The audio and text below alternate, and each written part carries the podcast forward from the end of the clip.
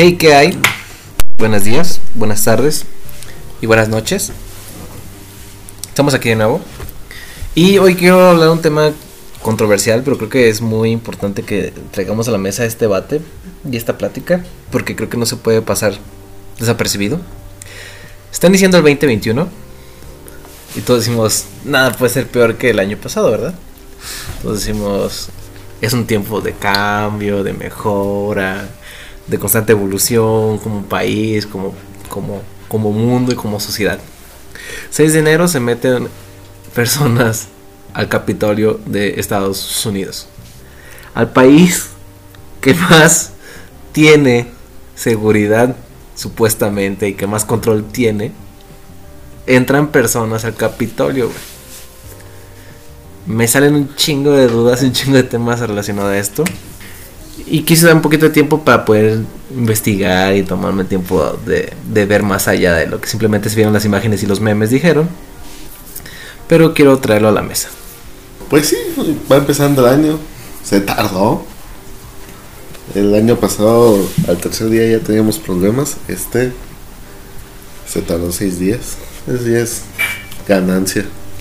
Pues es una problemática que ya se venía cargando desde cierto tiempo. Y que nomás es resultado de un sistema y una sociedad que está en decadencia.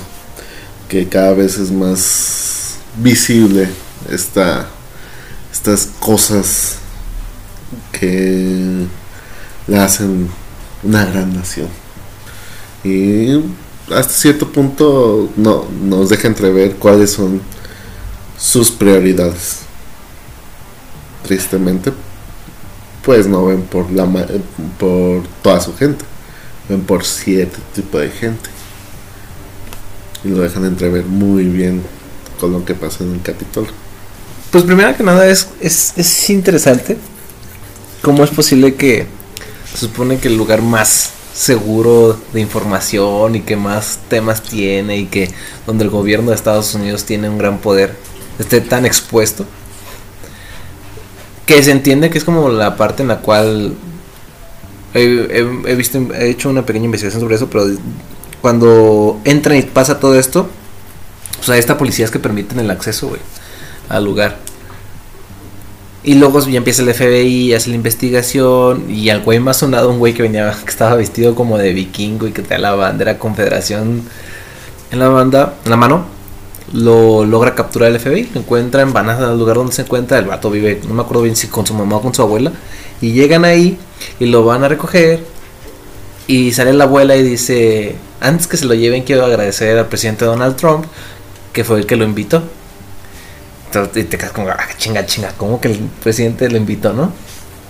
Y después empiezan como tema a discutir en el cual dicen que posiblemente todo esto fue orquestado por el presidente Donald Trump, el hecho de que como que declararan esta parte en la cual estaban en contra de los resultados que dieron las votaciones del año pasado, en el cual declararon a John Biden como presidente electo, que no entra en rigor hasta finales del, no me acuerdo si de, de enero o de febrero, pero entra en rigor hasta este año. Fue como para dar esta bandada en la cual se viera que el pueblo no está de acuerdo con la decisión de que Donald Trump quede fuera de la presidencia de Estados Unidos. Pues más que, yo lo veo que más que orquestar, o sea, no es como que él lo hubiera organizado todo, incitó. Es el detalle que hay, el problema que hay y lo que se ha manejado de la hipocresía de la democracia que se maneja no solo en Estados Unidos, o sea, en general en el mundo eh, se vive un, un, una hipocresía en la democracia que se maneja, donde, donde se critica mucho a Rusia, se critica mucho a China, y digo, y yo nada más volteo a ver y digo, al menos ellos son honestos, o sea, como nación, y por eso que por ejemplo, China. Estados Unidos le tiran mucha mierda a Rusia por Vladimir Putin. Pero Vladimir Putin es un güey que apabulla las elecciones, carnal. O sea, si tú me dijeras, hay un rango de error de que por 2%, 3%, sucesos que pasaban en México anteriormente, hasta antes de López Obrador, dices, ok, puede haber trampa. Pero ve las elecciones de, dices, nah, es imposible que haya trampa ahí. Pero X. La verdad no, no, no conozco a nadie de Rusia y no, no vivo en Rusia. No te puedo decirte que si la razón por que Vladimir Putin lleva tanto tiempo en el poder es porque es un buen líder para su nación o simplemente algo ahí de cierto nivel de dictadura. No sé, no conozco a nadie que me diga o, o no estoy muy empapado de cómo es la vida en Rusia. Tanto así. Pero sí es constantemente criticado por este lado, por este lado del mundo. También China. Y es una cuestión de que, la verdad, ellos ven por el bien de su nación. Por encima, no, ven por encima de nadie. O sea, tanto multimillonarios, este, hasta la persona que trabaja en una fábrica de iPhone, todo es por el bien mayor. Y nadie está por encima del gobierno que es el que los está regulando, que los pone en esa posición. Y lo ha hecho de maneras poco ortodoxas, pero ellos son honestos con lo que están El problema con Estados Unidos es de que siempre se ha manejado esta hipocresía, donde son libres, a menos de que seas inmigrante. O a menos de que rompas una de las tantas normas que, que afecta, ¿no? El, pocas pasado que hablábamos de, la, de política, habla mucho de eso y, y, y, y, quiero retomar eso porque también es, es entender que muchas de las políticas que rigen al país de Estados Unidos es de acuerdo a que su población así piensa. Por ejemplo, el control de armas es no es porque Estados Unidos no vea como un problema el control de armas, es porque la población realmente no quiere un control de armas, güey. Es un reflejo de la sociedad hasta cierto punto. Y no solamente estamos hablando de que es que los blancos, en general, este, todos como que al, no se dan cuenta que es un país hecho y creado por inmigrantes. Desde los primeros. Pues los ingleses, los, pues se supone que fundado Washington, que es la, la, de la constitución de Estados Unidos, pues te deja claro que no es como que realmente las raíces que había ahí, no fue un pile el que te escribió la constitución, güey. No. No, no, y por ejemplo, si hablamos de lo que realmente es Estados Unidos, los pieles rojas, güey, fueron mandados a Canadá y casi casi extintos. Y, y, allá no hay como acá en México, hay una diversidad todavía cultural de muchos, de muchas, la comida mezicana, por ejemplo, habla mucho de la cultura y de la sociedad, porque todavía tenemos estas raíces. No al 100%, pero hay Sí, ya no comemos mezcla. con cabeza de humanos. o sea, no es una, una mezcla... Allá no es una mezcla homogénea. Aquí en México es una mezcla homogénea, o sea, nos pudimos llevar como agarrar de todas las culturas y, mantener nuestra cultura a cierto punto. Allá sí fue como de no. No, la separación fue total. Y eliminación de la verdadera gente de, esos lugares. Sí, que luego en, el libro de América, Las Venas Abiertas de América Latina, te maneja algo bien interesante. Dice que qué bueno que a nosotros nos, nos conquistó un país tan burdo y tan bardo como fue España. Porque España todavía llegó a un punto de tener como un de, no los mates, nada más colonicemos, empezamos a hacer lo que queramos acá y así, y nos dio chance en algún momento independizarnos, güey, o sea, nos mantuvo ahí cautivos. Si hubiera sido un país como Inglaterra que llegó a matar, o sea, Inglaterra no llegó a como, voy a hablar con los nativos, no, aquí son mis tierras a partir de hoy, es todo es mío, y valieron madres a los que vivían aquí, y se acabó el habitantes de Estados Unidos. En este libro te maneja esta, dice, tuvimos la suerte de que nos tocó América Latina países tan burdos como tan retrasados como era España y Portugal, porque realmente España y Portugal estaban muy retrasados a comparación de lo que era Inglaterra y otros países. me quedé como, a la madre, ¿te imaginas? Si en vez de hubiera llegado Hernán Cortés hubiera llegado un, un, británico y, hubiera llegado la Malinche como querer, como, vamos a dialogar, y, chinga tu madre, te mato a la verga, mato a todos, o sea, no. Pues sí, es lo que pasó, o sea, eliminaron las raíces, por eso se dice y se sigue sosteniendo de que este Estados Unidos no tiene cultura.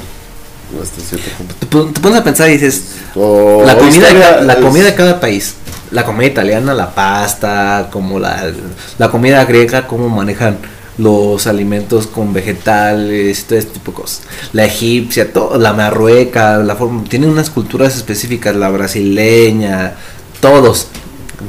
Pero países muy particulares como es Estados Unidos no tiene, güey. No, es, o sea, no es tiene una mezcla. una raíz cultural y la, y la poca que tienen no las no pueden o no o no quieren este como adueñarse o sea sabes o sea no no cre- creo que sería muy muy estúpido que se adueñaran de estas creencias o estas ideologías que tenían los pieles rojas o sea los apaches no sé no no, no sé cómo ni cómo se llama eso, ese grupo de Hay- hay- creo que hay varios, pero uno de Sí, los. Sioux y los, creo que también los, los yaquis. los nativos americanos los, los nativos americanos no no creo que se sienten con el derecho o a lo mejor no quieren este apropiarse de esas raíces Creo que el problema más grande ahí es que no se dan cuenta del gran ele- elefante que está en la habitación. Su gran problema es su odio racial. Pero siento que es un odio al entender que ellos mismos no tienen las raíces de ahí. ¿Comprendes? es, Es- que- es- dicen por ahí un ch- dicho que lo que te choca te checa. Creo que ahí aplica muy bien. A ellos les caen muy mal los racistas, lo, la- la- las demás razas, porque tienen este mismo odio dentro de ellos de entender de que no tienen como como una raíz, como no tienen algo más allá de que simplemente, ah, yo soy americano y todo este eh, tema de que yo soy Eh. libre y, y la idea que te han vendido las grandes películas de Estados Unidos. Pero creo que el problema importante es como que no se dan cuenta del elefante que está en la habitación. Es este odio a las demás razas porque tienen un odio que ellos mismos no se dan cuenta de que ellos no son una raza que pertenece ahí. Ellos son una mezcla de culturas, ya sea irlandesas, escoceses, británicos, americanos, eh, italianos. hay una parte o no sé si una crítica a este a este pensamiento que hoy como hoy nadie ni se da el tiempo de comprender solamente satanizan. En Gran Torino Ah, no, es una Gran joya, Torino eh, es una crítica o una explicación de esta situación de parte de Clint Eastwood de que él, que él ay, es- esto están estos este, no sé de- no me acuerdo de dónde eran pero estos asiáticos estos Eran camboyanos, ¿no? no me acuerdo de Yo dónde eran, bien. pero eran inmigrantes que convivían con este y ellos se sentían, no, bueno, los que él se refiriera a ellos como, como de dónde eran. O les decía pieles amarillas. No, no les decía pieles amarillas, les decía de dónde eran. Indonesios o algo así.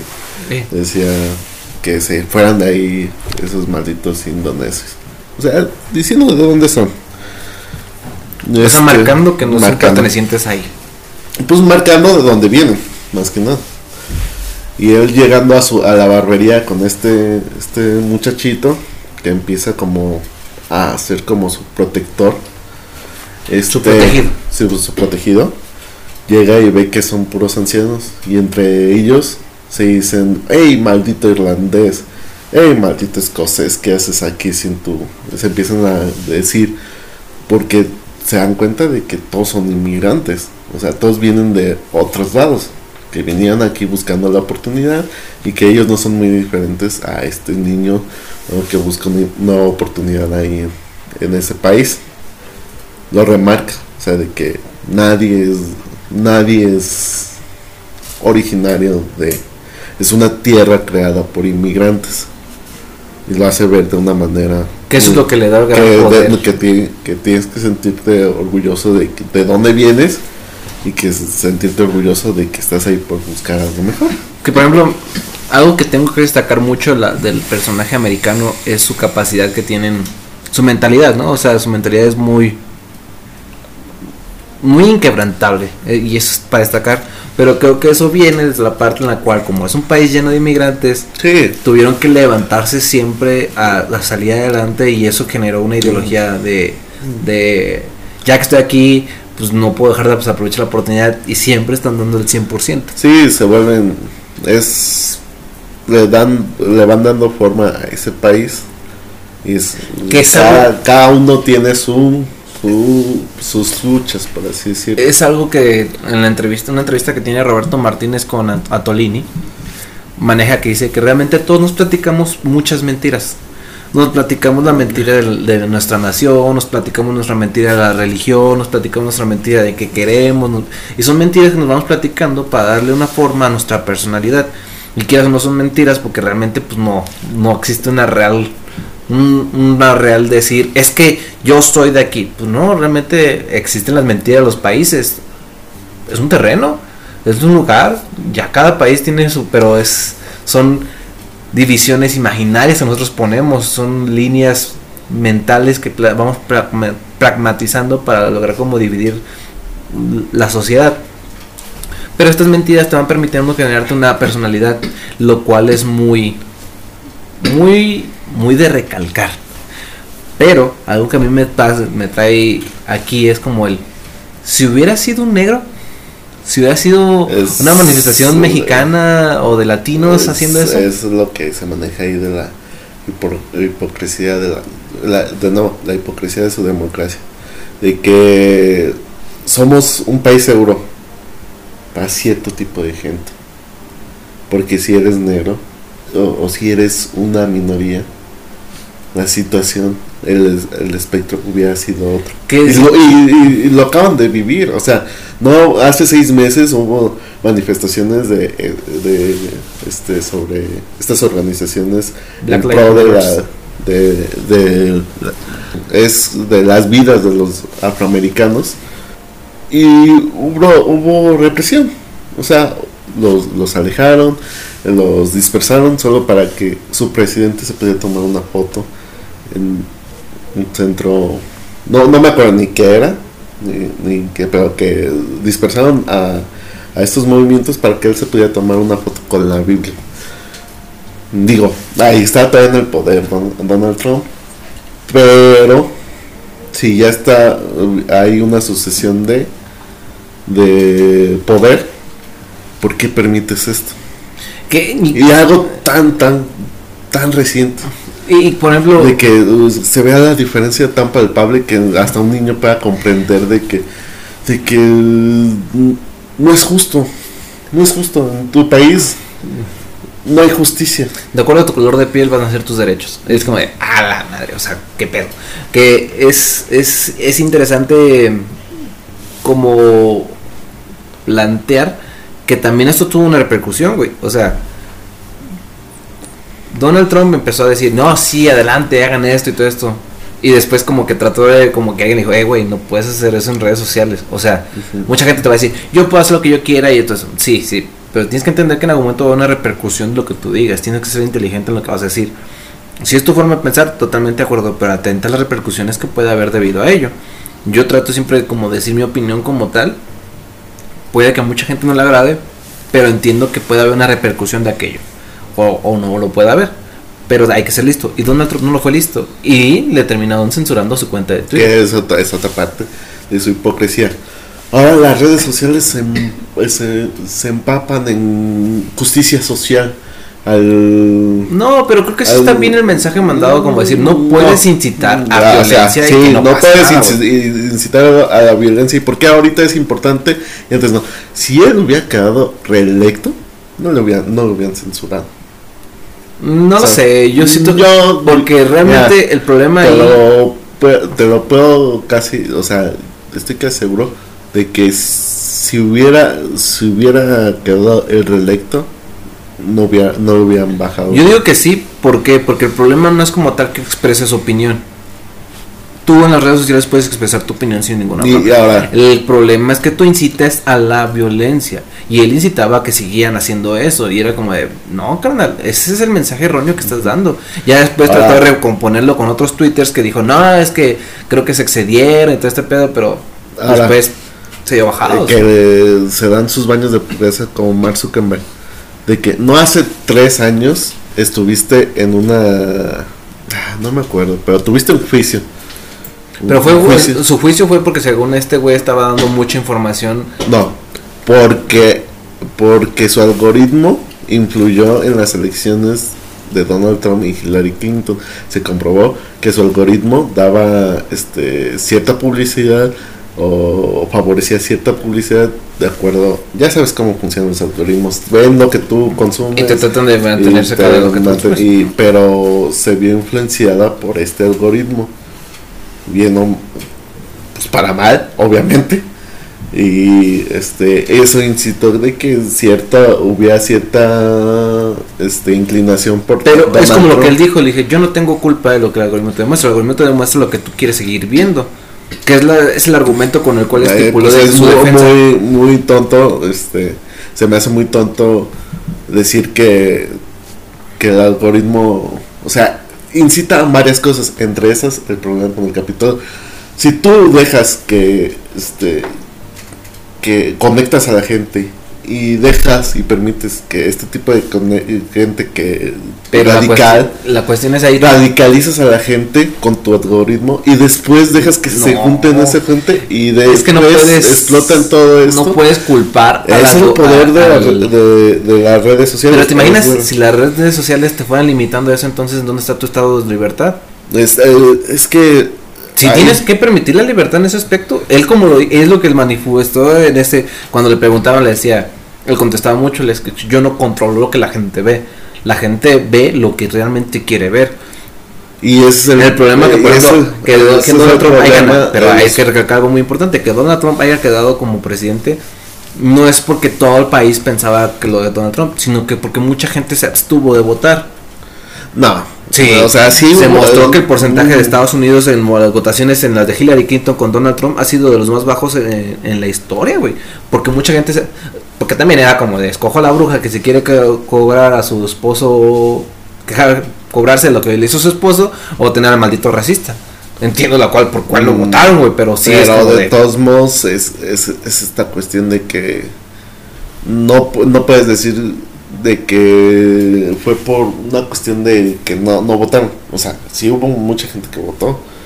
O sea, como sea, como, como sean, siempre hay un porcentaje muy muy bajo de los que votan.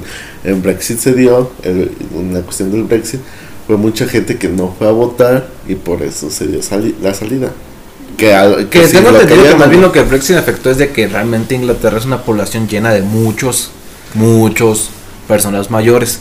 Las personas mayores son estas personas que realmente hasta cierto nivel se vuelven muy... personas que fueron a votar. No, no, y se vuelven muy radicales porque realmente Sí, son personas que dicen, mucha yo mantengo pensando lo que yo digo y es lo que mucha yo digo". gente o sea también hay mucha gente joven pero el problema es de que no no se ven o sea era este problema de que no hubo mucha abstención también pa- si pasó en las elecciones de Donald Trump con Hillary Clinton pues de todos modos eh, lo- los resultados ahí están Pues es que No, como tal, no todo, te va a influenciar, güey, Sí. en tus votaciones. que es un tema que quiero luego platicar contigo porque me llama mucho la atención. Pero sí siento que no puedes culpar a las redes sociales de lo que te sale, güey. Porque lo que te sale Mm. es lo que tú estás como buscando y lo que te llama la atención. El Sí. algoritmo no, no, no ve buenos y malos, que es lo que mar- marcó mucho Mark Zuckerberg. Dijo, el algoritmo no te va a decir qué está bien y qué está mal. Porque él no tiene la capacidad de... Él no te ve como una, una persona, él te ve como un usuario. Curiosamente, los únicos dos sectores o dos mer- mer- comercios que manejan al usuario, como a las personas los manejan como usuarios, es las drogas y las redes sociales. Cuando tú eres un, un adicto te manejan como tú eres usuario de la cocaína, tú eres usuario de la marihuana. Las redes sociales te manejan igualmente como usuarios. No te ven como persona, te ven como un usuario y van a mantenerte. Si tú, por ejemplo, no te gusta que maltraten perros, pero pasa un video en, en YouTube, en Facebook, de una persona maltratando a un perro y te quedas viendo porque estás impactado, el algoritmo no va a decir, ay, pobrecito, le impacté, deja ya no le muestro videos de perritos lastimados. Va a decir, esto te llamó la atención, esto te va a mostrar, güey, para que tú sigas viendo y tengas interacción de, no me gustó que maltratan el perrito. No puedes culpar al algoritmo está- desde tus decisiones. Que ahí sí entiendo que sí tuvo influencia, pues sí, todo te influencia, güey. Sí, y es, es este detalle, pero creo que, o sea, porque han pasado cuántos años de, de esto y la cosa va empeorando porque cada vez la gente se va radicalizando más, porque puedes, o sea, llegas a un punto en que puedes llegar a, a ver un video de, de gente que piensa que la Tierra es plana y te va a llegar información de que la gente que que la Tierra es plana. Y al último va- van a aparecer los datos y las investigaciones y al último hasta puedes pensar que en verdad la Tierra es plana. Pero Y esta es esta cuestión de que de que dónde queda tu eh, responsabilidad como empresa. Pero es que realmente no. O sea, No le puedes culpar a una empresa de pensar como empresa, güey. No le puedes culpar a un empresario de ser como empresario. Porque si no lo hace este güey, lo va a hacer alguien más. Ah, ¿Y, en qué- y- y tú quién eres la autoridad para venir a decir que está bien y que está mal? ¿Dónde queda tu verdadera libertad de expresión?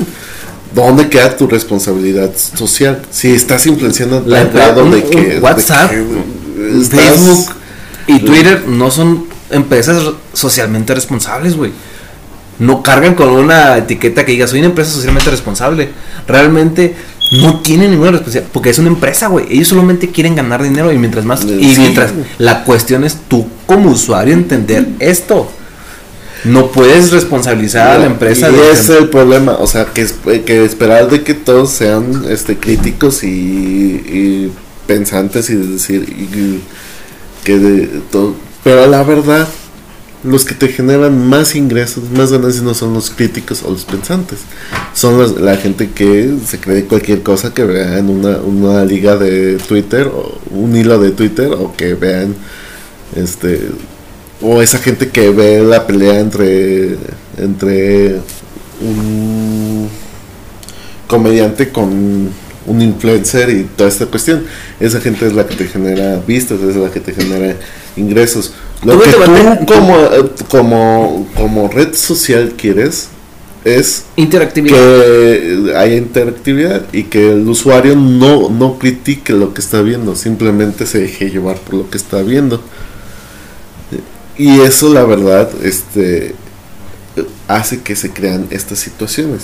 Pero ¿qué prefieres tú? ¿Tener eso o tener un control como el que tiene China? Que tiene su propio Google, que no puedes criticar al gobierno, que se acaba tu libertad de expresión, que se acaban tus Pues- libertades como tal, como persona. Mira, uno como, como sea, cada vez es más evidente lo que está pasando. Y, hay, y, y- y- y más gente se está dando cuenta de esta situación. De que te- eh, las redes sociales te radicalizan y está en ti en que no dejes que eso pase. Cualquier red social, tic- cualquier red social, Hay que, TikTok, hay que ser listo en TikTok, usar, hay que ser, Twitter. ser listo en usar las redes sociales. Y un Twitter. ejemplo, yo, yo soy una persona que estoy en contra de la idea feminista. No me, no me agradan las feministas. Porque se me hace radicalizar. Reitero, yo soy humanista, todos somos humanos, hay que ayudarnos como humanos, ¿no? Pero sigo muchas mujeres feministas. ¿Por qué? Porque quiero ver cómo les- cuáles son sus argumentos, cuál es su opinión, cuál es su idea de tal cosa o de X o Y, ¿no? Pero es saber, empezar como a, te- a ser crítico, de empezar a entender que tienes que ampliar tu panorama de entendimiento. La cuestión es que la gente no va a aceptar que se equivoca. La gente no va a se poner a pensar que Es que- realmente la pregunta clave de decir, ¿y si estoy en lo equivocado o estoy en lo correcto? Eh, es esta cuestión de que no, no se crean criterios, no se, cre- no se cuestionan las cosas, solo existen blancos y negros. ¿Estás conmigo o estás en mi contra al creer, al creer esto? Y yo digo que no, no es por ahí, o sea, este, hay varios factores, hay varias influencias en toda la cuestión. Puede ser cuestionable tanto de un lado como del otro y buscar la forma en que las cosas funcionen para la mayoría. Ujú. Ujú. Pero, Pero- Tú, tú, tú estás con la idea de empezar a decir, por ejemplo, Twitter y Facebook deben de dejar de radicalizar. Por ende, vamos a empezar a limitar esto, vamos a limitar esto, vamos a limitar esto, vamos a limitar esto, limitar esto. ¿Quieres que te empiecen a... ya a- lo, a ya, lo, reportar? ya lo hacen, o sea, es de nuevo lo que me que se me hace hipócrita. Este, alguien puede, o sea, este, ahorita cierto con cierto nivel de humor negro que manejan, un meme y ya te, te banean durante 15 Pero días. no, te banea la aplicación, te banea porque alguien te reportó, güey. Eso es lo que tú no sabes. El No. problema, sí, O sea, una a lo mejor te o a lo mejor sí alguien te tiene que reportar. Alguien te, eh, la cuestión es esto, alguien te reporta por una tienes por ejemplo, tú publicas constantemente en Facebook varias cosas. Y de repente un día alguien te reporta, después otra persona te reporta. Llega un no sé cuánto porcentaje cuando empiezan a decir, ok, este lo reportan varias veces, vamos a checarlo. A partir de entonces te van a estar checando siempre. Es como lo que una vez cuando yo estaba participando para la supervisión de mi de la empresa en donde trabajo. No creo porque he visto que banean a gente que hace como que mucha reacción o mucho movimiento no tengo. El problema es que yo he visto también mu- este, ciertas publicaciones que se me hacen, oye, como que esto está un poquito subidito de tono, pero por la cantidad de... No, güey, porque De- tengo, un compa, tengo un compa de- que es, güey, cada que publica, la gente sí tiene mucha interacción. Por eso. Saludos, Carlos. Pero este güey tiene mucha interacción. Pero si lo han, si lo han, si lo han bloqueado bastante.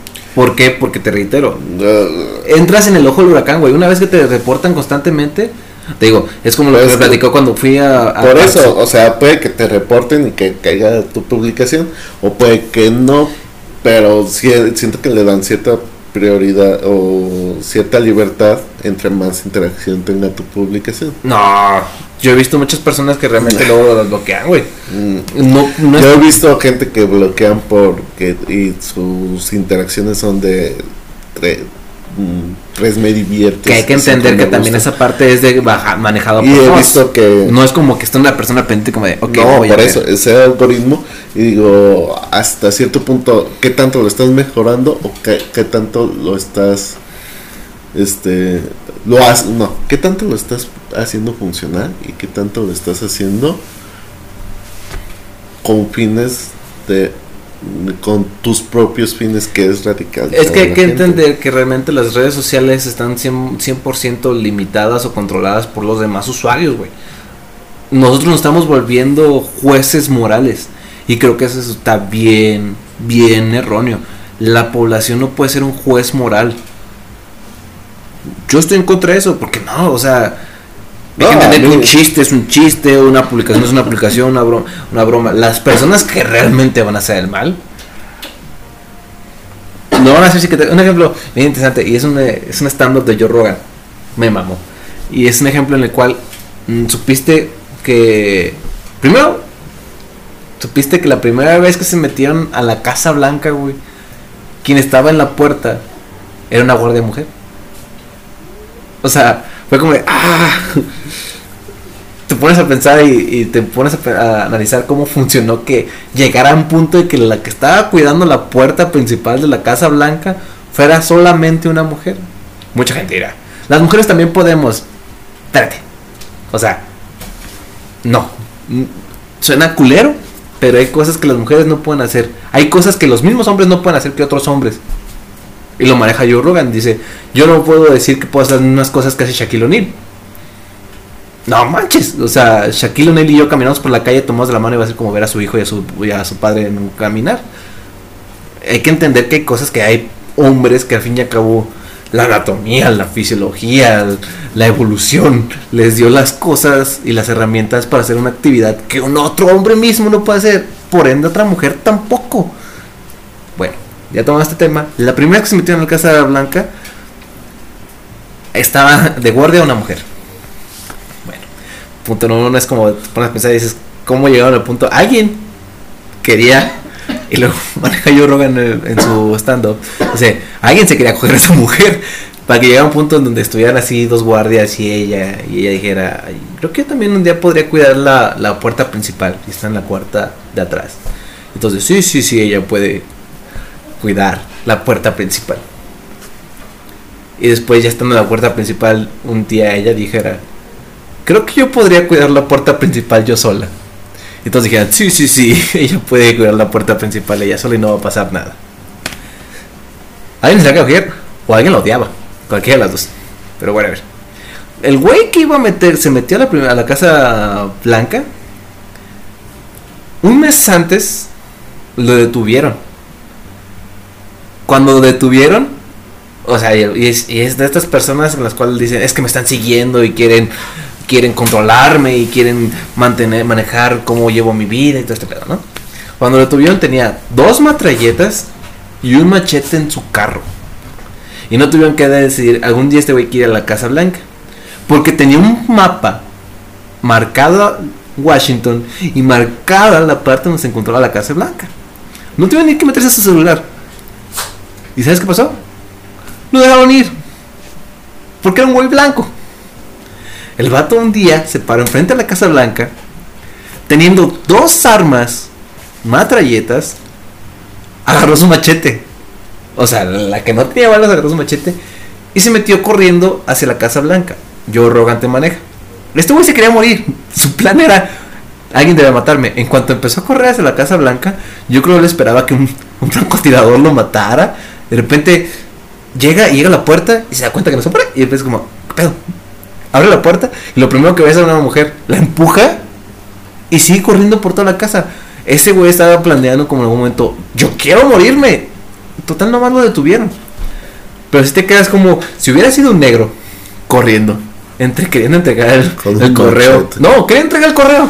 Un hombre corriendo negro, corriendo hacia la puerta blanca, que iba a entregar el correo. Ah, tengo que entregar el correo. Ah, pero se me hizo tarde, voy a correr hacia allá. Lo hubieran matado, güey.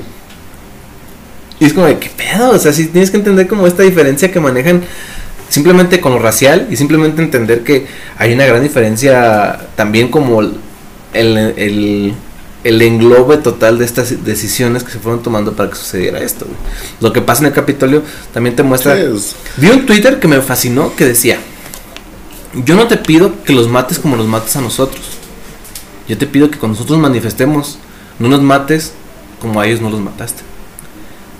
Y me quedo, ah, tú, sí, o sea, no, no se trata de ser igual de radical. Este, no se trata de, s- la, de ser más agresivo, más violento. O sea, sí, igual. Este, no, no esperaba uno que los mataran a todos esos gente.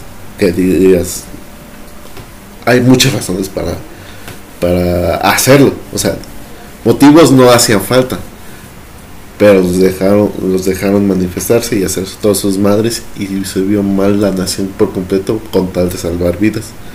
Pero ¿por qué cuando un hombre negro entra a una tienda, lo matas en, la, en el suelo lo asfixias con tu pierna? Lo vemos en el la película del caso de los ocho. ¿Te acuerdas? La que vimos en Netflix.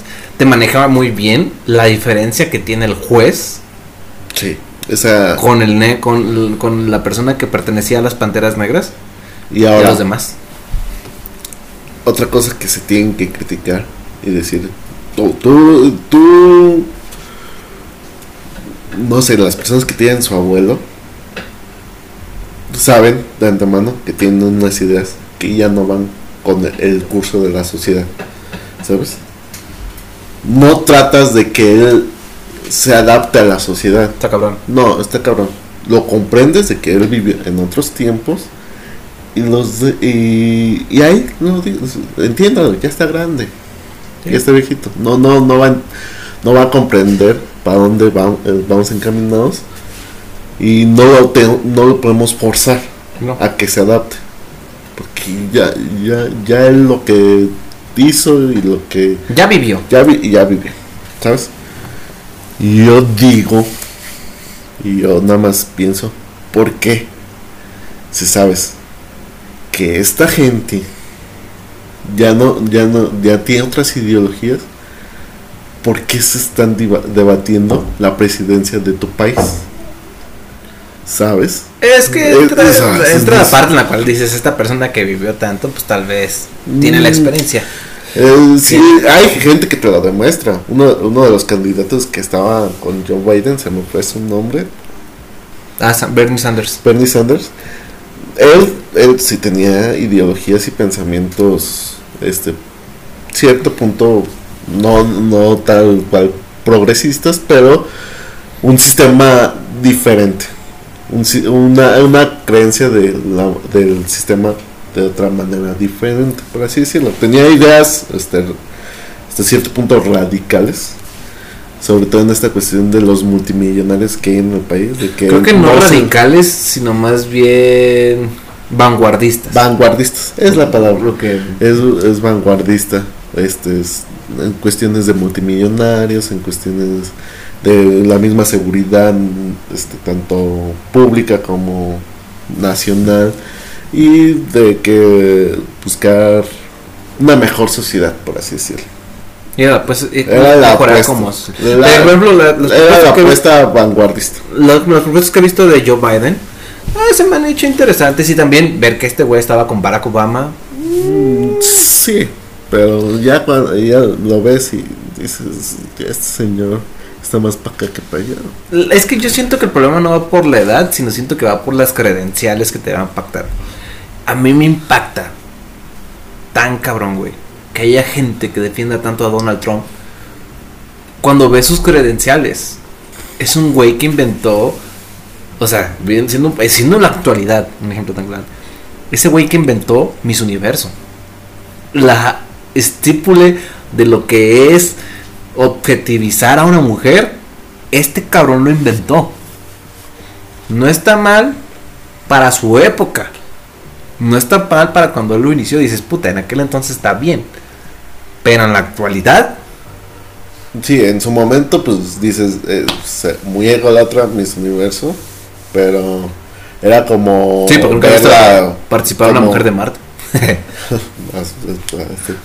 Pero era como, en su época era como ver la diferente belleza internacional, por así decirlo. O sea, ver Era traerte un catálogo de bellezas bellezas diferentes. Diferentes.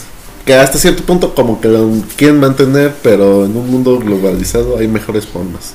Es que es el detalle. Sí. En aquel entonces era la opción. Era la opción. Y Pero hoy hay mejores formas, hay catálogos de fotografías. Y desde ahí te muestra, O sea, siento que es una un persona que lo sigue. Fotografía, video, películas, este, todo llega y todo se conecta y ya este tipo de certámenes quedan obsoletos. Sí, y luego volvemos a otra Sí. parte importante del por cual a mí me impacta que este güey haya llegado a la presidencia.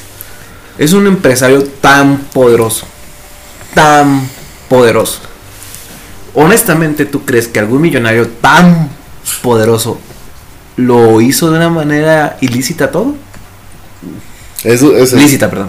es, es lo que a mí me... eh, lo que yo siempre, o al- hasta cierto punto lo, lo he creído, y, y la verdad lo creo, dices, entre más rico eres, hasta cierto punto tuviste que pisotear casi- Más atropellos haces. ha, ha hecho atropellos. Eh, entre más eh, vas creciendo en esta, esta cadena de, de, de ricos, de millonarios, este, más gente, este, te has beneficiado de más gente. Eh, Que hay. Yo no tengo problema con los multimillonarios. Alguien lo tiene que hacer. No podemos vivir en un mundo en el cual decimos, es que no podemos atropellar a nadie. No, no. Mm, chile, el, güey, problema, es- el problema, el problema de es luego qué haces con tu dinero. A mí me mamó hace poquito que no sé si te diste cuenta, pero Alan Musk se volvió el hombre más rico del mundo. El más rico. Y pone un tweet, un Twitter que lo puso en la parte de hasta arriba de su. Lo, lo fijó en su Twitter. Que te estipula que dice. La mitad de mi dinero lo voy a invertir en lograr que podamos viajar a colonizar otras partes del universo. Y la otra parte, otro porcentaje lo voy a dedicar a seguir invirtiendo en, la- el mantenimiento del mundo. Que podamos ir- ir- seguir innovando. En conservar este planeta como tal. En lograr mantener este mundo bien. Y dices, ok. Tienes que pisotear a algunos chinos, algunos niños chinos. Está bien. Porque al fin y al cabo esos niños van a ser carteras.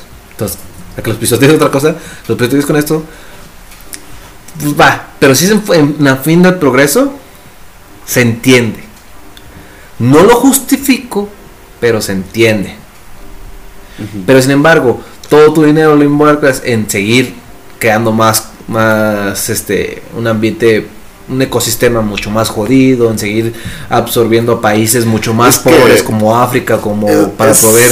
el, sus- el detalle con los multimillonarios y es lo que no, otra parte la hipocresía de su democracia es de que sí hay casos este admirables de multimillonarios que eh, han gastado mucho de su fortuna si no es que la mayoría de su fortuna o el poder que adquieren con ese con ese nivel de, de adquisiciones para el bien mayor.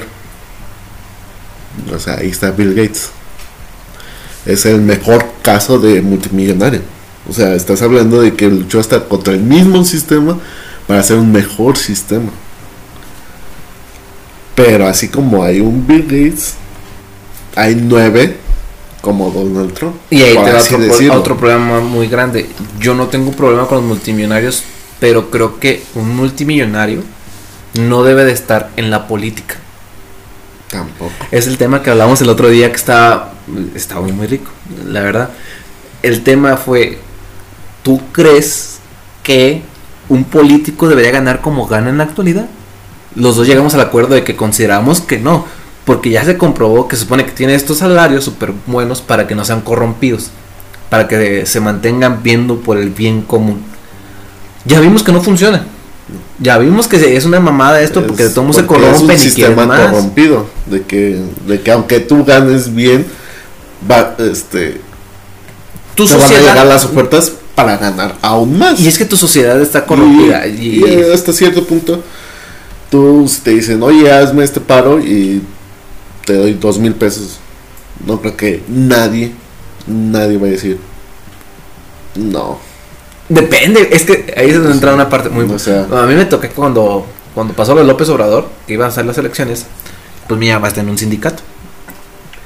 Y a mi mamá le dijeron, tienes que traer unas tantas identificaciones con el código de la identificación, la foto de la identificación y todo este pedo. Y todas eran para el PRI. Y mi mamá me dijo, sí, según, y lo peor lo dijo su puta madre, le plantearon, si no, no lo hace, pues te vamos a bajar una categoría en tu, en tu sindicalización. Y mi mamá bien preocupada. Es que ocupo conseguir este pedo y así, porque imagínate si no me pierdo una categorización y todo esto. Y viene y me dice a mí, oye, pon tu. Ella muy segura, me dice, pon aquí tu INE, tu INE y todo este pedo y, y, y llénalo y toma una foto. Y le dije, no, jefa. Mi mamá dice, ¿cómo no? Y le digo, no, no puedo. Mi mamá me dijo, soy tu madre. Y le digo, sí, pero no quiero seguir viviendo así. No quiero seguir viviendo con pinches políticos de mierda. Y si tal vez este güey es la opción, pues no voy a dejar pasar mi oportunidad por este pequeño espacio. Y mi mamá se enojó conmigo, me dijo, ¿cómo crees? No me vas a apoyar y todo este peligro. Es que el chile no puedo, mamá. O sea, creo que ahí sí siento que es un valor muy pilar de mí. Que, por ejemplo, en mi trabajo me ha permitido también el hecho de, ser tan fiel a ciertos pilares, de, de yo en mi pinche vida robarle un peso a la empresa. Me ha permitido que en algún momento cuando entra un debate de si hubo un faltante de dinero o un faltante de algún producto, a mí no me ven como una, una opción de la persona que tomó ese producto. Porque estos pilares me han permitido mantenerme con el puta, güey. O sea, y mi papá no lo dijo varias veces. Les hice un mal hacerlos tan morales en un mundo tan inmoral. Te la pongo más complicada porque realmente es la vida que se lleva. Entonces es O como. sea, sí hay, o sea, sí hay muchos casos.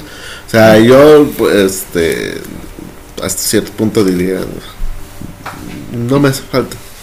¿Y para qué mancharme con estas cuestiones? Hasta cierto punto, pero es no, una minoría contra una gran mayoría de, de que le preguntan, es lo nuevo, tanto a nivel, eh, as- este, como te digo, hay un Bill Gates por cada nueve Donald Donald, Trump. Trump. que ni siquiera pagan impuestos. Busca una forma pues de no- buscar de invadir impuestos que ya te lo he dicho, o sea, a- a este, en un Patriota no deseado. A la gente no le gusta hablar de ese episodio, pero a mí es como el que digo, sí, tiene razón.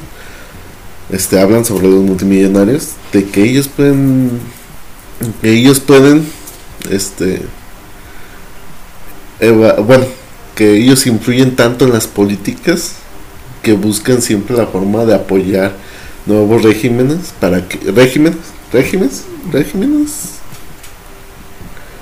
regímenes regímenes.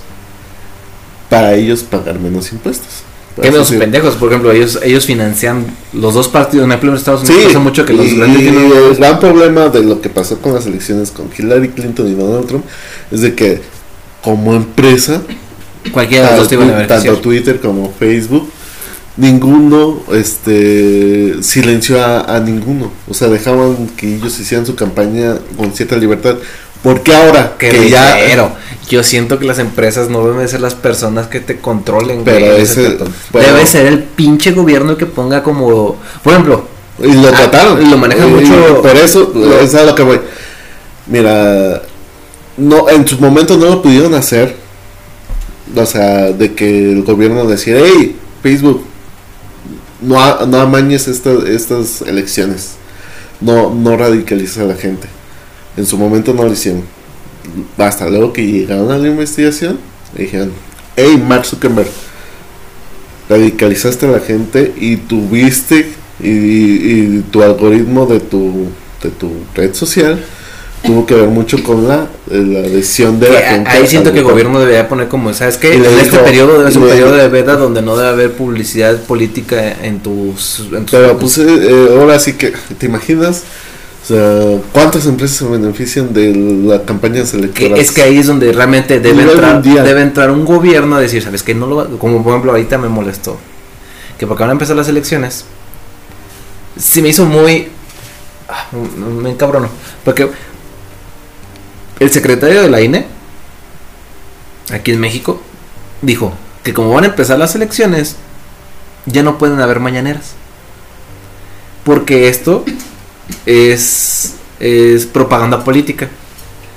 Cuando yo me quedé como de, espérate, espérate, espérate. Se supone que un presidente ya que está en, en, la presidencia ya no tiene partido político. Un partido político lo impulsó, pero estando ahí ya no tiene partido político, ya no tiene que, tiene que cortar su lazo con el partido político no puedes venir a plantear que esto es propaganda política. Y aparte, en las mañaneras, él no habla de propaganda política. Está informando al, pueblo de la información que está al día al día. Y si me quedé como de, chinga tu madre, he visto pinches, se supone que tampoco debe haber propaganda política cierto tiempo antes de las elecciones. ¿Y desde cuándo ves los anuncios de Alfonso Martínez? Es lo que te iba a decir, es como de, todo el perro, todos los anuncios todos los anuncios publicitarios andotes están por los partidos políticos. Si no esas madres se vencían, nadie va, nadie, va a anunciar ya sus tenis en esa mamada, güey. Ya saben que no es, ya no saben que no es mercado. Pero ¿a cuál mercado le tienen los políticos? A los jodidos. Y los jodidos son personas que no van a estar en el celular, son el güey que va en el camión esperando pasar eso. Es la mayoría. En la gran mayoría, que es, lo que iba a decir. los jodidos somos la somos, porque somos, parte de la, gran mayoría, güey. Y, esa gente que va en el camión a, rumbo a su trabajo a las 5 de la mañana, si tú no ganas descansado nada. menos de 16 mil al mes, eres jodido. Eh, no sé, siento que ese tema lo vamos a lado. Es, es, este me lo vamos a lado porque es, un, muy grande. un, estándar y tú puedes decir, no, yo con 10 mil pesos, pero ah, por el nivel de vida que se está manejando. Es lo que yo te voy a decir, el nivel de vida es lo que te estipula. Si eres una persona que eres un albañil, tu esposa es una ama de casa y tiene cinco hijos, pertenece a los jodidos. Y esta gente es la gente que se levanta a las 5 de la mañana, va en su camión para llegar a su trabajo, a la obra, y en ese yo soy jodido. Veo un chingo de publicidad. Y, esa publicidad es de partidos políticos. O sea, yo soy jodido y tengo, y tengo carro propio y así como tal, este como tal no me va mal, o sea, no, no paso hambre ni, ni tengo todos los servicios y todo lo que quieras, pero soy consciente de que estoy en la mayoría. Es que yo simplemente lo que eh, digo de, ya de ahí hay diferentes, es diferentes es como este versiones, pero es la misma cara. Pero lo que por ejemplo yo te iba a plantear es esto, eh, lo vi en un podcast que lo estaban platicando. Y después de verlo llegué como a una conclusión, dije, porque si tú anulas tu voto, tanto en México como en Estados Unidos, no afecta en nada, güey porque ese voto de todo modo sigue contando. ¿En qué, ¿En qué sigue contando? En lo que se le da a los partidos políticos aquí en México. Creo que en Estados Unidos los, los financiamientos políticos no son por parte del gobierno, sino realmente son por empresas privadas. Sí, es el, el detalle que te digo que... Aquí en México nosotros sí le damos el dinero. Pero yo siento para, que la forma para lo mismo, o sea, el, mismo es sacado de los impuestos la propaganda es a lo que para evitar que haya problemas de que, hey, yo te financié, me tienes para mantener como esta parte de... y de todos modos lo hay.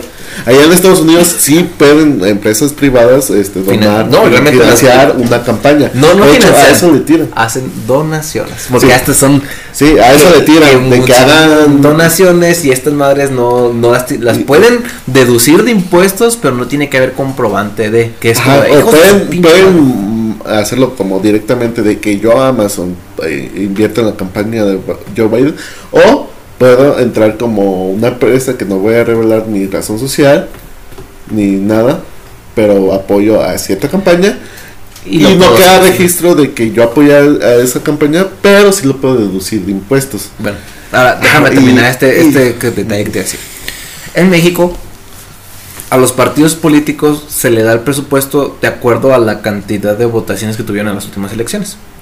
Si tuvieron cierta cantidad, te toca esta parte. Si tuvieron esa cantidad, te toca esta parte. Pero es de acuerdo a las votaciones que hubo, no a la cantidad de, población a los que realmente debieron de votar. Por ejemplo, allá dice, hubo el 100% de votos, te toca a ti esto, te toca a ti esto, te toca a ti esto. Pues de votos, no de personas que debieron de haber Se- votado. según yo, era una propuesta que se iba, no sé si se hizo. Lo no, hizo no. Kumamoto, Ajá, sí, no sé si quedó. no quedó. No quedó. Esa era la idea. Eh, pero ¿quién lo votó? El pinch- los pinches diputados. ¿En Ajá. qué periodo? En el periodo del PRI. Que Pues, todo, que es como de... O sea, como, como, o sea, me vas a me- saber que Kumamoto participó para ser diputado y en su mismo pinche estado, güey, no fue apoyado porque participó para ser diputado en, en Jalisco. No quedó, y fue como, ¿qué vergas, güey? ¿Cómo puedes dejar a una persona que ha sido independiente, que se ha mantenido con unos ideales interesantes, de lado? es- no, no hay, no hay memoria. No, es que es el problema, y, y pasó cuando pasó las votaciones de, de Enrique Peña Nieto, que fui con un primo que vive en, Paz, en Pátzcuaro, y platicando con él le dije, oye, güey, ¿por quién votaste? Me dice, ah, pues voté creo que por Peña Nieto. Le digo, chinga, ¿cómo que votaste, creo, por Peña Nieto? Le dice, pues sí, vinieron, me trajeron una despensa, me dieron 200 varos, y pues yo le pasé mis datos y votaron. Y le dije, ¿es neta, güey, que por una despensa y 200 varos diste tu voto? Me dijo, pues sí, güey, pues con eso pagué el agua, creo, y, ya, güey. Y le digo, no mames. Le digo, los hubieras hecho rollito, te los meto por fundillo, porque es todo lo que nos va a pasar después de la tu pinche votación. Me dijo, ¿por qué? Le digo, güey, ¿tú crees que realmente va a haber un buen gobierno de nuevo por el PRI después de 12 años con el PAN? Después de 70 años con el PRI, me dice, ah, no mames, que el PRI votó, eh, este, dirigió el país por 70 años. Y le digo, no seas mamón, cabrón, ¿cómo sabes eso?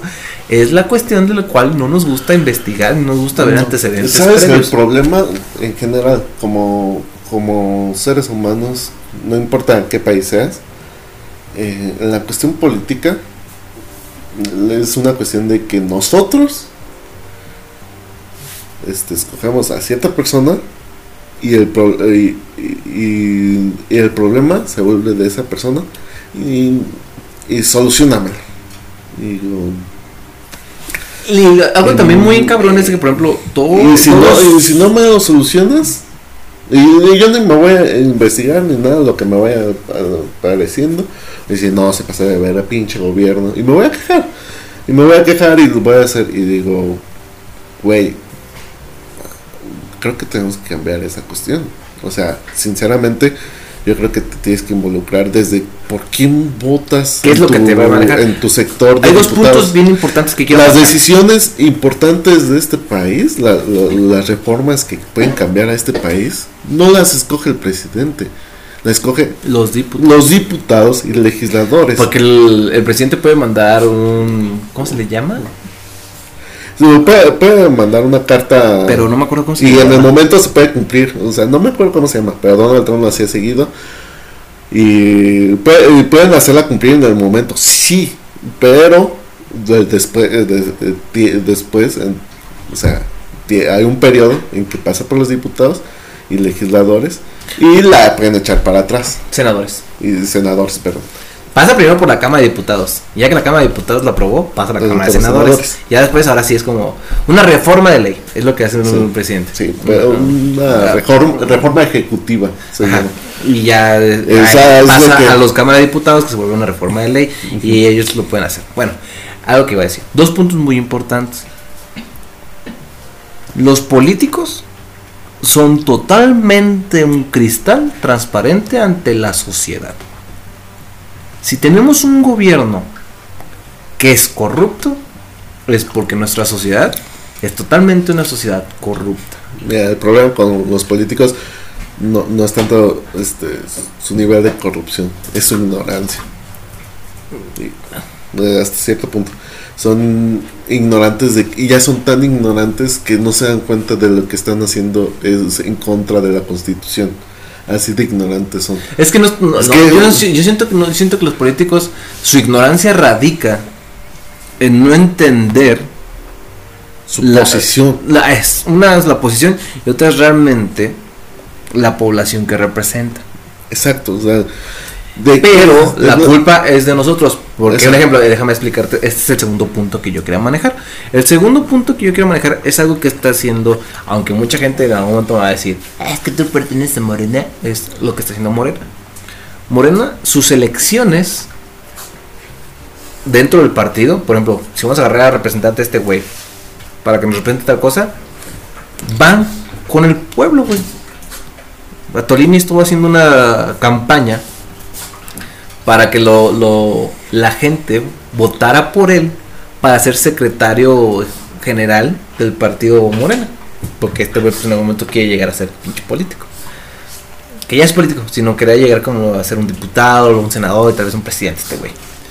Pero este vato, lo que está haciendo Morena es de que, ah, pues ven y vota para decirnos si este güey realmente merece ser nuestro representante político. Se me hizo una idea bien cabrona, güey, porque dices, ok, entonces voy a empezar a conocer a los verdaderos diputados y voy a votar yo para ver quién es el diputado que va a representar a mi, al partido por el cual posiblemente yo vote, porque eso no garantiza que tú votes por tal partido. Pues simplemente ya conoces al güey que está representando, porque realmente tú, tú vas y das la, a la plantilla y dices, "A estos güeyes no los conozco, O no sea, sé, ¿quién los nadie- puso ahí? o sea, por ejemplo, nadie sabe quién es el diputado de su localidad. Ah, Desde hasta ese punto es, es esa cuestión. Y, y yo creo, y yo creo, sé, de tu distrito. Y yo creo que desde ahí debemos empezar, de que, oye, ellos son los que toman, eh, son los que tienen la última decisión de las cosas que pasan en este país. Entonces yo digo, yo pienso que para estas elecciones, tú veas, tú veas quiénes son los, los representantes, los que te van a, los de cada partido, quienes están disputando tu distrito. Y empiezas a pelear también la parte en la cual dices, ¿y quién putas decidió que ese güey fuera mi representante del distrito? Ajá. Porque tú puedes ir a votar por, tú ves la plantilla y dices, ah, ok, está el PRI, el PAN, el PRD y whatever, ¿no? Y Morena, güey. Pero, cabrón, tú no decidiste que esos güeyes fueran tus representantes para ser el representante del partido. Y, Y, y, y vamos, y vamos. que también, por ejemplo, se me hizo una, una idea muy interesante que te planteó, que planteó López Obrador, que dijo que deberían de dejar de existir tantos partidos políticos.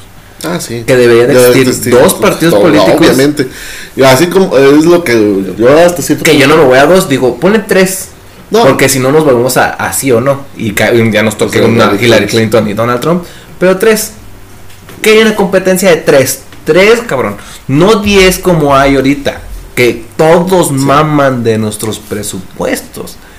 de nuestros De impuestos. nuestros impuestos, perdón la palabra. Que no mames. Yo no quiero dar mi dinero para qué. Porque quiero o no, de una manera colateral, estoy dando dinero al PRI, al PAN, al PRD, al, a la Morena, al PT, a Nueva Alianza, a Movimiento Ciudadano, a, a otro partido político. Puta, ya son ocho, güey. ¿Para qué putas que ocho? No es porque lo permitimos.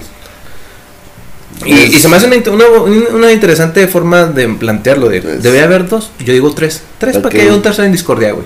Siempre haya como una tercera opción de puta. Me pones a Hitler, me pones a, a, a Mussolini. Está cabrón. Pero ya si me pones, no sé, a otro güey X, pues ya puedes decir, ah, ok, este güey. No, ninguno de los tres, los tres están, están del nabo. Que es otra parte en la cual yo siento que debe reformarse esta parte que había Vuelve- puesto tiempo como moto de que realmente su- el presupuesto se debe divi- dividir sobre el total electoral, no sumando que votaron, sino el total electoral. Ah, ok, votaron el 10%, pues el el 10% nada más 10% te va a dividir y se va a dividir entre ustedes los que sí, Sí. tuvieron votos. Ah, huevo. ¿Por qué? Porque es lo justo. Pero de nuevo volvemos, es no como no conoces quién te está representando, obviamente no iban a votar por eso, porque les iba a tocar menos lana. Y, Pues sí, los y na- yo creo que no vas a nin- en ninguna empresa vas a decir quién desea ganar menos dinero, trabajando igual pero menos dinero y nadie te va a decir yo Que es que es- siento que me pagas mucho. Es, de- es donde se debe ir aprovechando como esta parte, porque por ejemplo, Entonces- ahorita que tratan de ser un poquito más, que Entonces- realmente en la generalidad no sé el 100% cuánto, pero ahorita está tratando de ser un poquito más transparente con ese tipo de temas. Se votó el año pasado, creo que fue que se votó, que fue una reforma que mandó López Obrador, que, que los, los diputados, creo que, no sé si ganaban menos o se les fuera su, su, como el, ¿cómo se le llama? Para cuando sale un incidente que tengan ahí como un guardadito para si pasa algo con ellos. Eso. se fue a la verga. Y pues al fin y al cabo, como es una gran partida morena ahorita, pasó adelante, güey. Y sí perdieron. Creo que se eliminó los legisladores, pero de la Cámara de Diputados sí pasó. Y es donde dices, ok, debes aprovechar estos pequeños momentos donde realmente las cosas están pasando como de, oh, Mm, Sí, y es lo que te digo de que, oye, para estas nuevas elecciones, pues, no, no- te tardas nada en ver la plantilla de los que decían que iban a, disputar el distrito de donde vienes. Verlos decir, oye, a ver cuáles son sus propuestas, pues, eh, puntos así rápidos, así. Y ver, y para no hacerlo este, de uno en uno, por así decir, juntar a cierta cantidad de gente de la que es parte del distrito, ponerse de acuerdo y, de- y decir, oigan, ¿qué necesitamos? ¿Qué, qué queremos para que esta persona No, que vamos a poner ahí vea por nosotros? Sí, y que no sea Y simplemente como nosotros, que venga el pinche y- político y nos dé despensas y No, nos dé la cara y todo, y ya. No. Sí, eh, y que lo peor que es lo que me molesta, porque muchos políticos agarran al jefe de colonia, güey, y lo vuelven su compa Ajá. para que compensca a todos. Y dices, dude, no mames, te- te estás siendo corrupto, güey. Sí, es de que al jefe de colonia le voy a decir y ya. Y le voy a pasar su lanita para que te muevas chido y, y empieza a mover esta idea. Y es como de. No, es que yo siento que algo bien importante es que debemos dejar de corrompernos por dinero.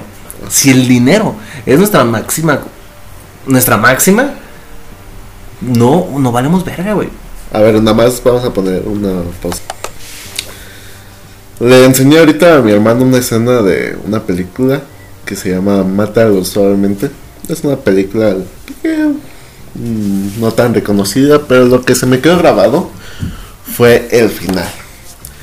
El final mientras hay un discurso de Barack Obama diciendo que todos somos una comunidad y todos somos un individuo, una comunidad este se habla sobre un negocio de pues de que mataron a tres personas por dinero por así decirlo y y lo que le dice y le responde y el que lo contrató le dice ve todos somos una comunidad y él le dice no me digas Justificando, una falta de un pago. y justificando de que le pegaron menos porque están en tiempos de recesión, para así decirlo, tiempo de crisis y que tiene que ajustarse para que todos puedan, puedan ganar. Y, dice que no le vengan con esas estupideces, que América no es una nación, no es un pueblo, es un negocio. Y entonces, y si es un negocio y estás solo, y entonces paga lo que prometiste y deja de estar haciendo eh, diciendo tantas tonterías, por así decirlo. Y es eso. O sea, fríamente, con, o sea, con todo el patriotismo que se pueda y todo lo que quieras, cada país, cada terreno de este planeta Es un es negocio. un, es un negocio. Mucha gente lo ve así. Los políticos Los lo ven así. políticos lo ven así. Que es el problema más grande. No veo que mucha gente lo vea como un negocio. Si es un empresario y quieres ver las tierras como un negocio, está bien, de eso vives. Si no lo haces tú, alguien lo va a hacer. Pero si tú como político, que se supone que debes ser una persona que ve para apoyar las disyuntivas sociales que suceden al día a día, Que ves ves esto como un negocio, Una sociedad. la estás cagando bien duro y nosotros la estamos cagando bien duro al permitir, Permitir. esto. Exacto. O sea, de que. Vamos a ponerlo así. Nosotros somos inversionistas de este negocio llamado nuestro país. Nosotros, ¿por qué nosotros? Porque llegaron cierta gente y dijeron, oigan, para que esto funcione, para que esta empresa llamada México funcione, necesita, necesitamos que ustedes metan esta cierta cantidad de dinero para hacer fluirlo y que to- todos nos veamos beneficiados, que ustedes como inversionistas se vean beneficiados de este bonito país. Esta inversión que estamos hablando son los impuestos. Eh, son los impuestos. Nosotros invertimos en este país con nuestros impuestos.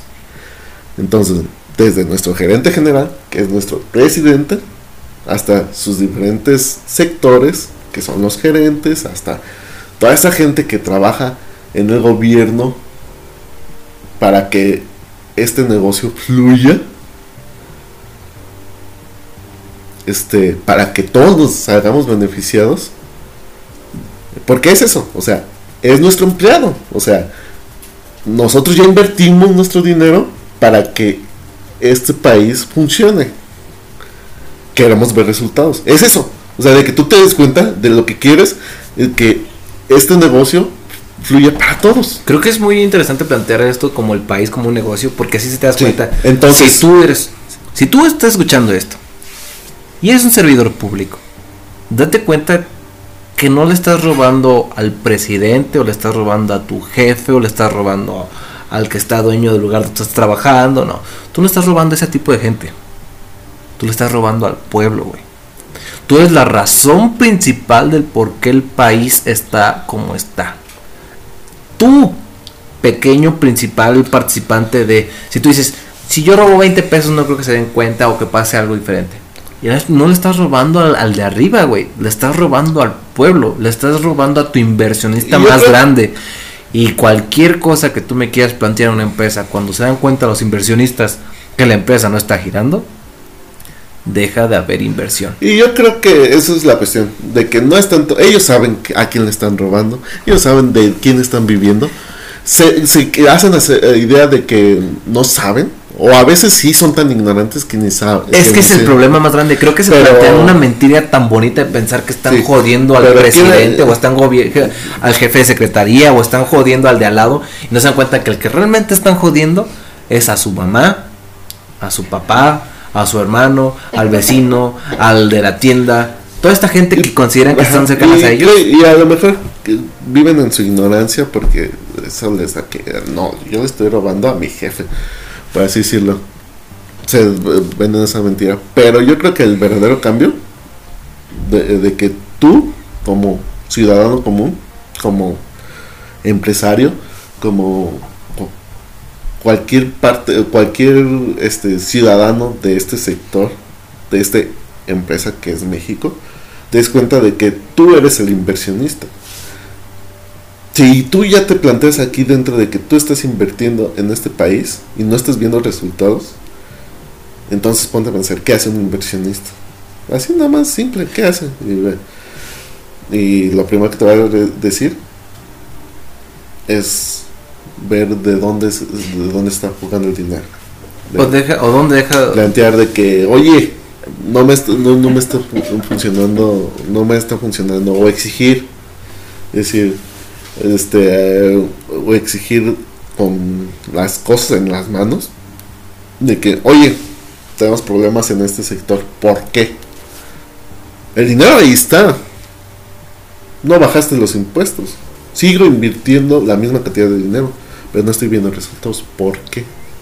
Y- Creo que, que es, un, es un buen chip que puedes dejar el día de hoy. Ujú, El sí. Entender que tú eres un inversionista Sí, del país. véanlo así duro, o sea, y, y es la verdad. Y quítense esa idea porque la gente que está ahí arriba así lo ve.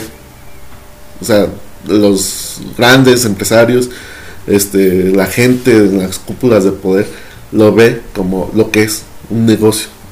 Y si tú como el verdadero inversionista no lo, no lo ves así, las cosas no van a mejorar por sí solas. Y creo que hay que empezar a entender que es momento de que como ciudadanía no hagamos desmanes, no hagamos violencia, no hagamos estas grandes revueltas, porque ya nos ocupan. No, Organizarnos de una manera inteligente. Los inversionistas tenemos derecho a, a elegir cada seis años, seis a cuatro años, quiénes van a estar en los puestos para hacer fluir el dinero en este. ¿Quiénes van a ser nuestros gerentes? ¿Quiénes van a ser nuestros gerentes? Pero lo que trato de entender es hacer como plantear um, esta parte, desde quitando eso de es que como ciudadanía debemos quitarnos este chip de que manifestarnos y, y romper puertas y romper casas y romper esto No. nos va a cambiar el mundo. No, es. El es- llamado a la acción en este momento es un llamado a la acción de manera inteligente, no violenta. No estamos en la época que no contábamos. En la, en la actualidad sí contamos. o sea, pero realmente... En la era de la información, infórmate. Y, y empieza a los- manifestarte de una manera más inteligente. Eh, los datos están ahí. Y si ahorita en seis meses va a haber que tú, eh, que tú puedes elegir, vas a llamarlo los sindicatos de este país, diputados y senadores. el- el- la persona, el gerente general puede tener una idea de lo que quiere para la- el país, pero depende de este la decisión de estos sindicatos. Si los sindicatos le niegan, eh, le, le nie- niegan la nueva reforma, no se hace nada. Entonces, bueno, vas a elegir a los representantes de los sindicatos. Y que yo voy Y más, sin ellos, yo voy más allá de, de las elecciones. Yo voy más allá en la parte de si vas a hacer un trámite, pagar tus placas, un ejemplo. Y ves que está habiendo corrupción, que está habiendo estas situaciones, no agarrar y pelearte. Plantarte y organizarte con las personas que están a tu alrededor como inversionista quejarte de que esta parte no está funcionando y que te traigan a alguien que se encargue de que funcionen las cosas bien en ese momento de una manera organizada. No violencia, no golpes, no romper cosas. Y organizarte entre todos y decir, ¿sabes qué? Si no se van a hacer las cosas, vamos a dejar de pagar impuestos. con Y plantear este tipo de movimientos inteligentes. No simplemente ir a romper. Que las- quiero hablar con el presidente. Porque el presidente no. te- ese, ese es el problema más grande. Ellos creen que con ir a hablar con el presidente municipal, con el gobernador, las cosas van a cambiar. Ellos no van a cambiar nada. Los que realmente pueden cambiar son las cámaras de diputados. Son las cámaras de senadores. Donde realmente está el verdadero movimiento. Y si tú eres un servidor público, reitero, y eres de las personas que recibe moches, de las personas que permite pasar gente que no estaba formada, de la persona que, que da por debajo de la mano licencias para que se hagan otro tipo de cosas y tú llevas una lana, entiende que tú eres la principal razón del por qué nuestro país está, o nuestra empresa está yendo en bancarrota. Y sí, entiende, entiende cómo funciona toda esta cuestión. Ya que sepas cómo, cómo funciona, ve el, sector que no está funcionando. Y, ve la forma de cambiarlo y que tú veas que esto es lo que yo quiero que, como yo quiero que esto funcione de esta forma.